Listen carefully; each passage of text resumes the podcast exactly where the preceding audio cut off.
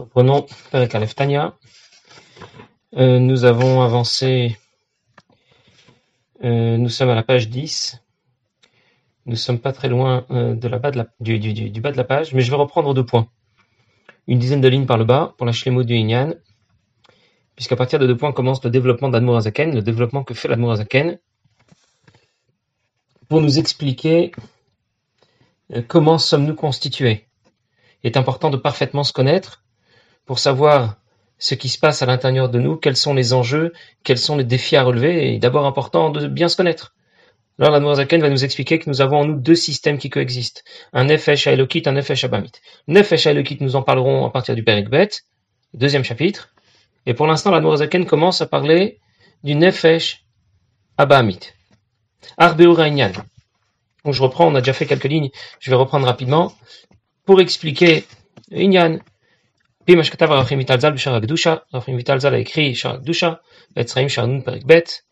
donc tout cela a été enseigné par le. Chaque juif, qu'il soit tzadik ou racha, a deux systèmes qui coexistent à l'intérieur de lui. On appelle cela deux neshamot, ce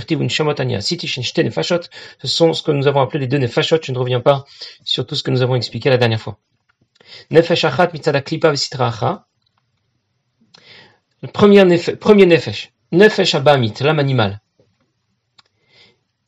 qui appartient à quel domaine de la création? Non pas au domaine de l'Akdusha, mais au domaine qui est opposé à l'Akdusha. Alors, l'Admour Zaken, nous l'avons déjà vu la dernière fois aussi, euh, nous a expliqué quelles sont les deux expressions générales du Nefesh Abamit. La première, Adam, la Chayot Agouf première expression générale du Nefesh Abamit, c'est elle qui intervient dans la vie physique. Le Nefesh de, de, du corps est dans le sang. Deuxième expression générale du Nefesh Abamit, Mimenabot Kol Toutes les mauvaises midot, tous les défauts que l'homme peut avoir, provient de son Nefesh Abamit. Tous les mauvais tous les mauvais caractères, tous les mauvais traits de caractère qu'un homme peut avoir, proviennent de son Nefesh Abamit. Voilà dans les grandes lignes. Les deux grandes expressions générales du Nefesh Abamit, c'est lui qui intervient dans la vie de l'homme, dans la vie physique de son corps, et c'est lui qui est à l'origine de tous les mauvais traits de, caractère qu'il peut avoir. Maintenant, la Mourzaken va nous dire de quelle façon les différents mauvais traits de caractère de l'homme euh, s'organisent nous faire en quelque sorte euh, un tableau. On va les rentrer dans, différentes catégories et expliquer comment, dans le détail, le, le Nefesh Abahamit est à l'origine de différents traits de caractère. On va les regrouper en quatre, en quatre groupes, en quatre, euh, quatre ensembles.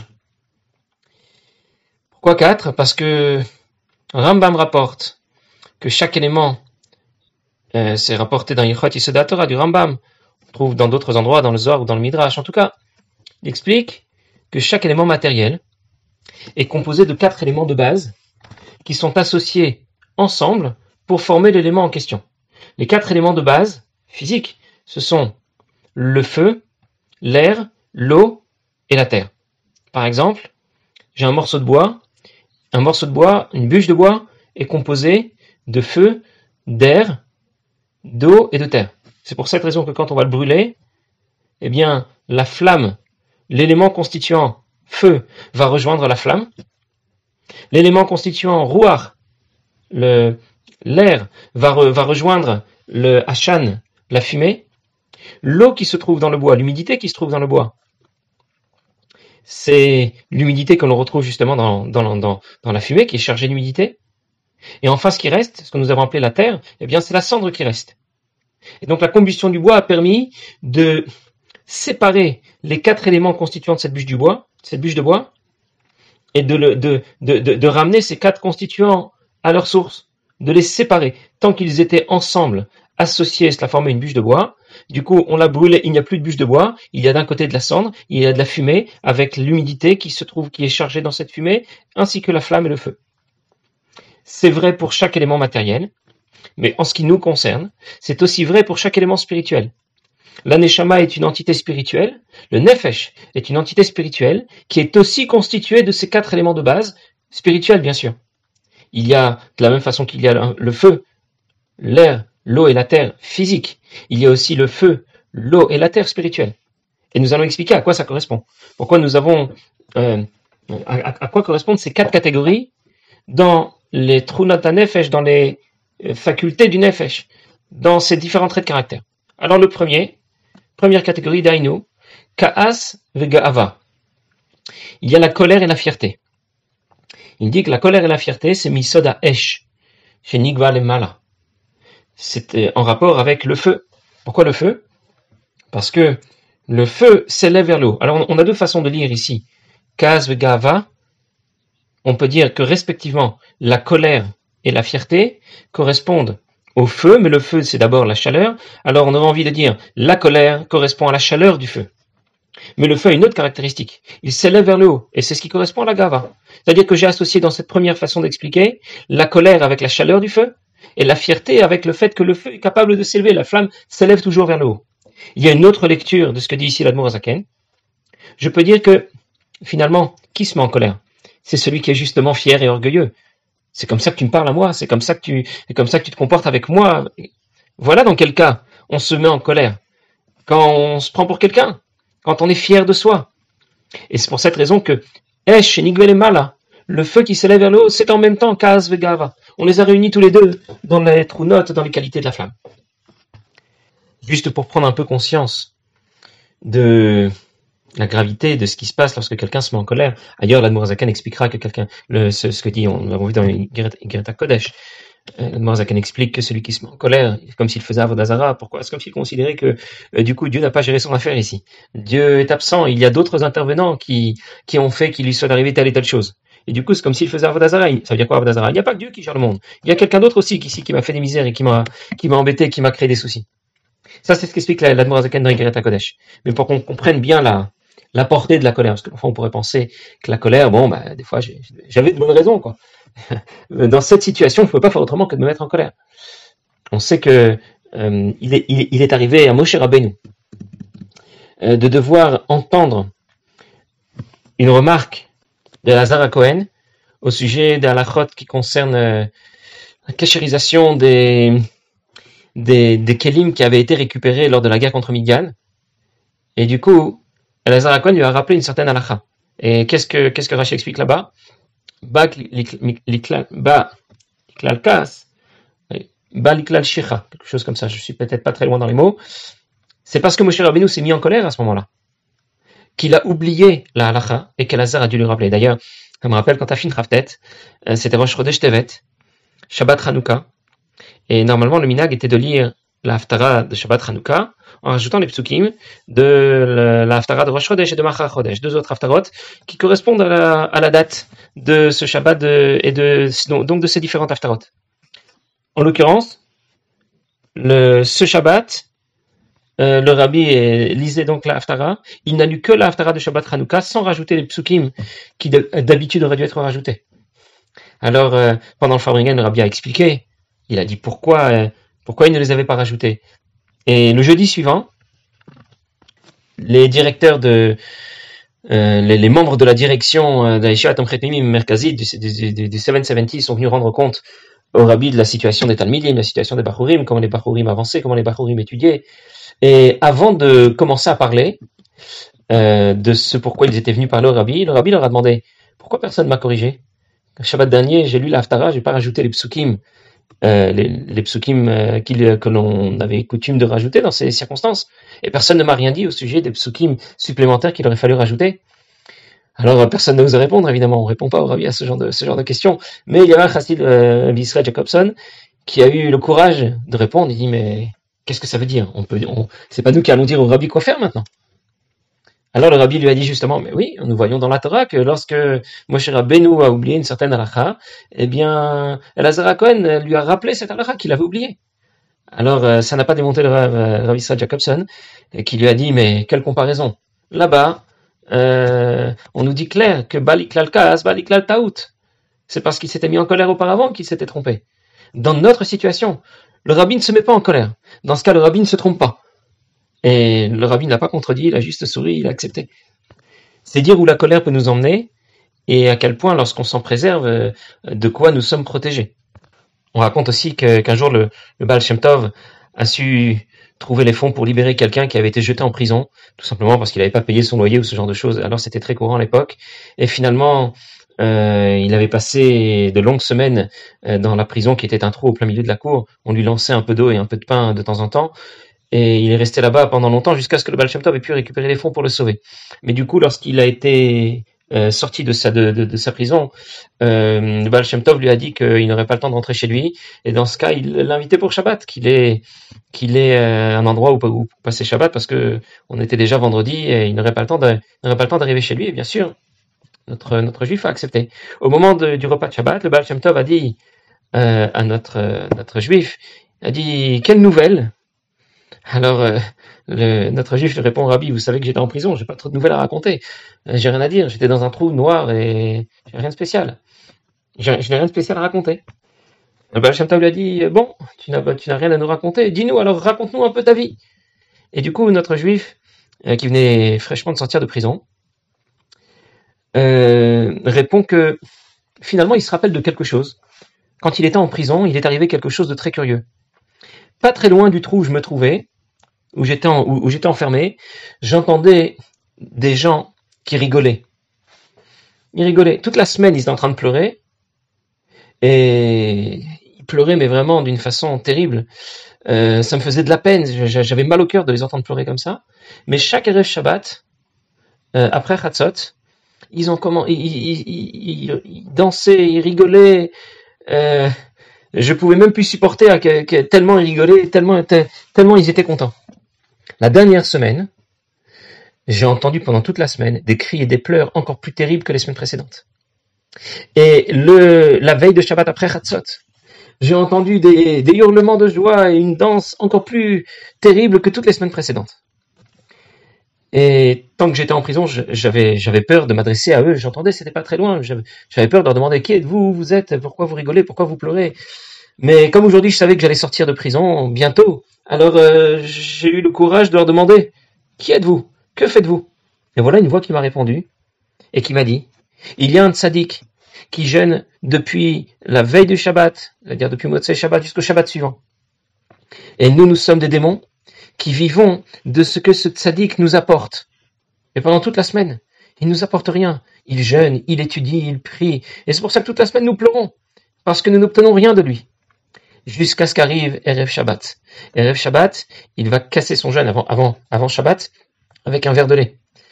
Et lorsqu'il revient du Beth Knesset, Erev Shabbat après Chatzot, il revient du Beth Knesset, nous envoyons l'un d'entre nous qui s'approche de l'endroit où le lait est entreposé, où le lait est stocké, et on lui pousse un peu la main, son verre de lait se renverse, et alors le tzaddik se met en colère.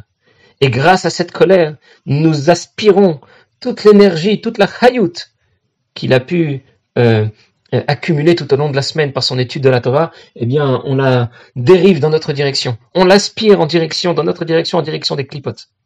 Et ce tzaddik avait conscience le fait de se mettre en colère, euh, c'était pas une bonne chose. Il savait certainement que c'était c'est Satan, c'est le Satan qui intervenait ici. Alors il a décidé que cette fois, euh, on ne l'aurait pas. Il a mis euh, son, stock de lait sous clé, de sorte que personne ne puisse, y toucher, et il, avait il a vraiment pris la décision de prendre beaucoup de précautions pour que son lait ne se renverse pas. La veille de Shabbat arrive, on a envoyé l'un d'entre nous avec une charrette pleine de bois, et nous sommes venus dire à sa femme que nous avions un gros stock de bois à vendre et à un prix pas cher, à un prix intéressant. Sa femme s'est dépêchée d'aller chercher l'argent, qui était justement dans la même armoire sous clé où se trouvait le verre de lait, le stock de lait de notre tzaddik, et elle était tellement pressée, et vous avez deviné, le lait s'est encore une fois renversé. Et encore une fois, notre tzaddik s'est mis en colère, et alors on a éclaté de rire encore plus que d'habitude. Parce qu'alors nous avons aspiré toute la à toute l'énergie qu'il a accumulée tout au long de la semaine en direction des clipotes quand notre juif a terminé de raconter cette histoire au Baal Shem Tov à la table de Shabbat, un des élèves du Baal Shem Tov qui se trouvait là s'est évanoui. Parce que l'histoire qu'on a racontée, c'était la sienne. C'était lui le tzaddik. Et c'est à lui que toute cette histoire était arrivée. Bon, voilà où la colère peut nous, amener, voilà où, quelles peuvent être les conséquences dramatiques lorsque quelqu'un se met en colère. Je reprends dans le texte. L'Admor Zaken va maintenant nous parler de la deuxième catégorie des, des Yesodot Ra'im, des mauvais traits de caractère que peut avoir notre nefesh abamit. Le désir, le plaisir, la recherche à tout va de ce qui pourrait me contenter. À quoi ça correspond À quel yesod? Donc non pas au feu cette fois, puisque nous avons déjà parlé du feu, mais de l'eau. Pourquoi l'eau? L'eau fait pousser toutes sortes de bonnes choses. On parle donc ici des plaisirs matériels, de celui qui veut simplement se faire plaisir pour se faire plaisir. Il y a des malachim qu'on appelle les gravaim, comme les, les, intestins qui font la part entre dans, la nourriture ce qui va être récupéré, ce qu'il y a de bon et ce qui va être rejeté. Et on explique que ce que les malachim rejettent, ce sont les ta'anugim de ce monde. Ce sont tous les plaisirs de ce monde. Quelqu'un qui va donc rechercher, se vautrer dans les ta'anugim, dans les plaisirs, dans les ta'avot de ce monde, eh bien il ressemble, pour ça que c'est l'exemple qui est donné, à quelqu'un qui prendrait la tête du roi et qui la mettrait dans un pot plein de saleté, d'excréments et de, choses très sales. Pour ça aussi que nous disons, En Adam over avera quelqu'un ne fait une avera que s'il est devenu fou. Ça veut dire quoi il est devenu fou? Parce que non seulement il a la tête là-dedans, dans toutes les saletés dont nous avons parlé, mais en plus il est content. Donc c'est vraiment un fou. La troisième catégorie, ve'olelut, ve'letzanut, ve'itparut un peu difficile à traduire, la raillerie, itparut, euh, la vanité, je ne sais pas si je traduis bien, mais traduire c'est trahir, donc de toute façon, je vais surtout expliquer, udvarim betelim, et les paroles futiles, misod aruach, ça, ça vient du vent, l'élément constituant qui correspond à ces trous notes, à ces, à ces traits de caractère, à ces mauvais traits de caractère, c'est le vent. Pourquoi le vent C'est vide, c'est du vent. Par exemple, quelqu'un qui va s'amuser, se moquer, je fais des blagues à tout va. Je ne parle pas d'une blague que quelqu'un va faire au début d'un chiot pour détendre l'atmosphère de ses élèves qui sont un peu stressés. Avant de l'entendre, il veut les déstresser un peu pour ouvrir leur esprit. Pour ouvrir leur esprit. Je parle de quelqu'un qui rigole pour rigoler. Parce qu'il a pensé que comme c'est une, c'est une, c'est une grande, c'est très important de servir Hashem Simcha, alors on va faire des blagues. On va rigoler. Sauf que, les blagues et rigoler, ça s'appelle l'etsanout. Ça veut dire quoi? C'est du vent. La on rigole pour, pour passer le temps. On raconte, il, y a une sira où le rabbi explique que le peuple d'Amalek était un peuple qui était très joyeux.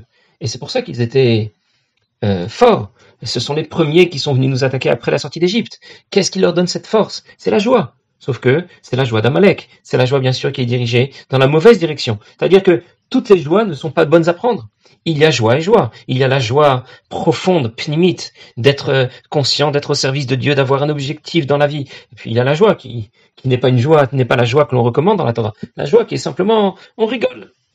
route, c'est la vanité. Alors vous allez peut-être me dire, mais quelle différence avec la gava, avec la fierté Quand on a parlé, quand on, quand on traduit ces deux mots, ça ne veut, on ne trouve pas trop quelle différence il y a entre les deux. La gava, euh, il s'agit de quelqu'un qui a vraiment des qualités mais il en est fier. Pourquoi il devrait pas en être fier? Bah, Si ce sont les siennes. Dans ce cas, il a, raison d'en être fier. Non, parce que ces qualités, ce sont les qualités que Dieu lui a données. Ce ne sont pas les qualités qu'il a acquises. C'est pour ça que cette fierté n'est pas souhaitable. C'est un mauvais trait de caractère. Hachem est appelé Hachem Malar Geut Lavesh. Hachem s'habille de gloire. Lui, il peut être fier. Pourquoi il peut être fier? Parce que les qualités qu'il a, ce sont les siennes. Ce ne sont pas celles qu'il a reçues de quelqu'un d'autre. Il n'y a personne d'autre qui les lui a données. Mais pour nous, la fierté n'est pas n'est pas n'est pas une bonne chose parce que même si nous avons des qualités, ce sont pas nos qualités, ce sont les qualités qu'Akadosh Baruch nous a données. D'ailleurs, quelqu'un qui a des qualités et qui ne les exploite pas, du coup, il a perdu son essence, il a perdu ce qu'il est, et il est devenu, ce sont les mots dans les livres, il est devenu roi du vent. Ça veut dire quoi? Il s'est complètement perdu. Alors, c'est l'idée du Hitparut cette fois. Hitparut, il s'agit de quelqu'un qui n'a pas de qualité. Et, et il trouve ça beau. Ça veut dire quoi? Il est quand même fier. Ça veut dire non seulement il n'a pas les qualités euh, qu'il aurait pu avoir, mais en plus il trouve que c'est bien, c'est une bonne chose. Il, euh, il est fier de, par exemple, s'il est complètement ignorant, il connaît absolument rien, il dit ah ben moi je connais rien, c'est comme ça, je suis très content comme ça, je suis, je suis euh, complètement ignorant et je suis content et je ne veux pas que ça change. On a aussi parlé des Dvarim Betelim, les paroles futiles. Alors, bien sûr, on a compris ce que c'est des paroles futiles. On, on, parle pour rien dire, quoi. Ça n'a aucune, euh, voilà, on parle pour, pour passer le temps, pour brûler les heures. C'est ce qu'on appelle les Dvarim Betelim, Pidin. Mais un jour, Rabbi Yaakov Alter, l'Admour de Gour, euh, a été rencontré le Rabbi en Yichidout, et le Rabbi, avant que, avant, de le quitter, lui a dit qu'il y avait une expression qui parlait justement des Dvarim Betelim, et qui disait, il ne s'agit pas des paroles qu'on n'a pas le droit de prononcer, parce que si la, le din, la lacha nous interdit de dire certaines choses, eh bien, c'est clair que on ne doit pas les prononcer. Qu'est-ce que c'est des Dvarim? Donc, Betelim, ça veut dire annuler, nul. Pas des Dvarim Asurim. Qu'est-ce que ça veut dire? Ce sont des paroles qui n'ont pas de, qui n'ont pas de suite dans l'action concrète. On parle, on parle, mais finalement, on ne bouge pas. On ne fait que parler sans vraiment prendre les décisions adéquates qui vont euh, euh, permettre de traduire ce que l'on a dit dans l'action concrète. Alors, tant qu'on n'a pas fait, on appellera ça des dvarim betelim. Et enfin, ve'atzut ve'atzvut misodafa. La paresse et la tristesse qui sont associées au à la terre. La terre, c'est lourd, c'est bas. Quelqu'un qui est triste regarde vers le sol. Quelqu'un qui est paresseux, il n'arrive pas à bouger, il décroche pas du sol non plus. Et euh, c'est ce, ce, sont ces, mauvais traits de caractère que l'on associe au affaire à la terre. On a déjà évoqué la gravité de la tristesse une autre fois, mais l'Admour Azaken va en reparler aussi dans Paris Krava, dans le chapitre 26, euh, où il va parler de deux personnes qui sont en train de lutter, et il va donner l'exemple et, et, dire que même s'il y en a un qui est plus fort que l'autre, celui qui va gagner, c'est pas celui qui est plus fort c'est celui qui est qui a le moral. C'est pas celui qui est si l'autre est plus fort mais qu'il est triste, il ne gagnera pas, il perdra. Un jour le rabbi rapporte à la qui dit que celui qui est en train de prier et voilà un serpent qui s'approche de lui. Qu'est-ce qu'il doit faire? Eh bien, on lui demande, bien sûr, si c'est pas un serpent venimeux euh, qui risquerait, bien sûr, pas, pas s'il risque de mourir, mais si c'est un serpent, voilà, qui risque, ça risque de le blesser, mais il risque pas de mourir. Il va falloir euh, gérer ensuite sa, blessure, mais c'est tout. Alors le din dit lo il doit pas s'arrêter de prier. Par contre, si c'est un scorpion, il doit s'arrêter de prier. Quelle différence? Gmara rapporte que le serpent, son venin est chaud, alors que le, le scorpion, son venin est froid. Celui qui est chaud, même si sa chaleur n'est pas dans la bonne direction, il a encore d'espoir. Par contre, celui qui est froid, qui est bah, qui est complètement insensible, ça lui parle pas du tout. Alors lui, il a vraiment aucun espoir. Lui, il a vraiment touché le fond. Comme on dit, la Kadesh Oz Komo. Là, on se trouve à Kadesh Il se trouve la joie. Alors, voilà que se termine ici euh, le deuxième volet de la description de notre Nefesh Abamit. Donc le premier volet, je récapitule, qui comprenait deux éléments. Le Nefesh Abamit, c'est celui qui nous apporte la vie, la vie physique, c'est celui qui nous apporte tous les mauvais traits de caractère. Deuxième volet, les mauvais traits de caractère se divisent en quatre catégories. Le feu, l'air, le, je les ai pas dit dans l'ordre, le feu, l'eau, l'air et la terre, avec les mauvais traits de caractère associés. Nous n'avons pas encore terminé, la Zaken doit encore achever la description qu'il nous donne de ce Nefesh Abamit. L'idée, c'est de bien le connaître, de bien le comprendre. Il faut connaître son ennemi, connaître ses points forts, ses points faibles, pour savoir comment lutter contre lui. Voilà, une bonne journée à tous.